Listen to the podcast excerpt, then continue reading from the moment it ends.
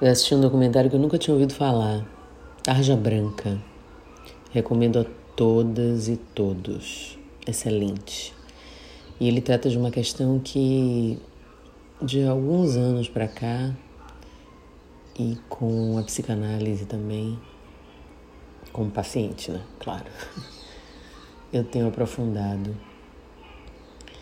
que é a história da questão da criança, da criança interior dessa criança que todo mundo tem. Uns cultivam, outros a mantêm ali, quietinha. E outros e outras recebem uma orientação de suplantá-la. E a bicha morre sufocada.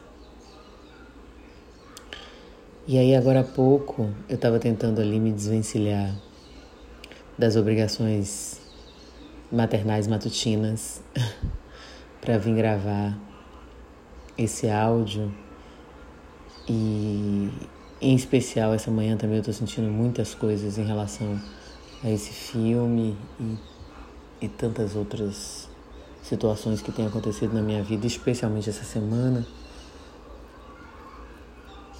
E fui prestar atenção no desenho animado e a situação era a seguinte: a personagem ela tem uma idade intermediária na infância e a prima mais velha chega.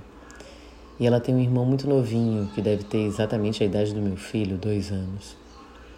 E esse irmão adora pular na lama. E ele vai pular na lama.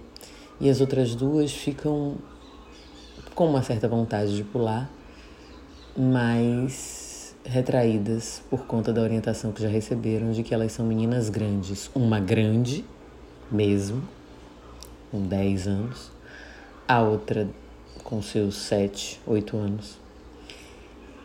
E aí o narrador interfere né, e diz que a personagem intermediária não quer pular na lama porque a outra personagem, a maior de todos, já decidiu que ela é grande e que meninas grandes não pulam na lama.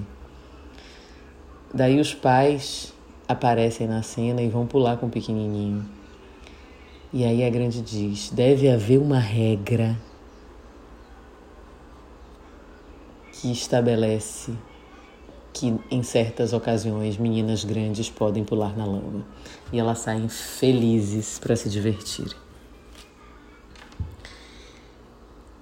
Deve haver uma regra que diz que os adultos precisam exercitar suas crianças, que elas não podem se desvencilhar das suas crianças, que elas não podem esquecer das suas crianças para serem felizes.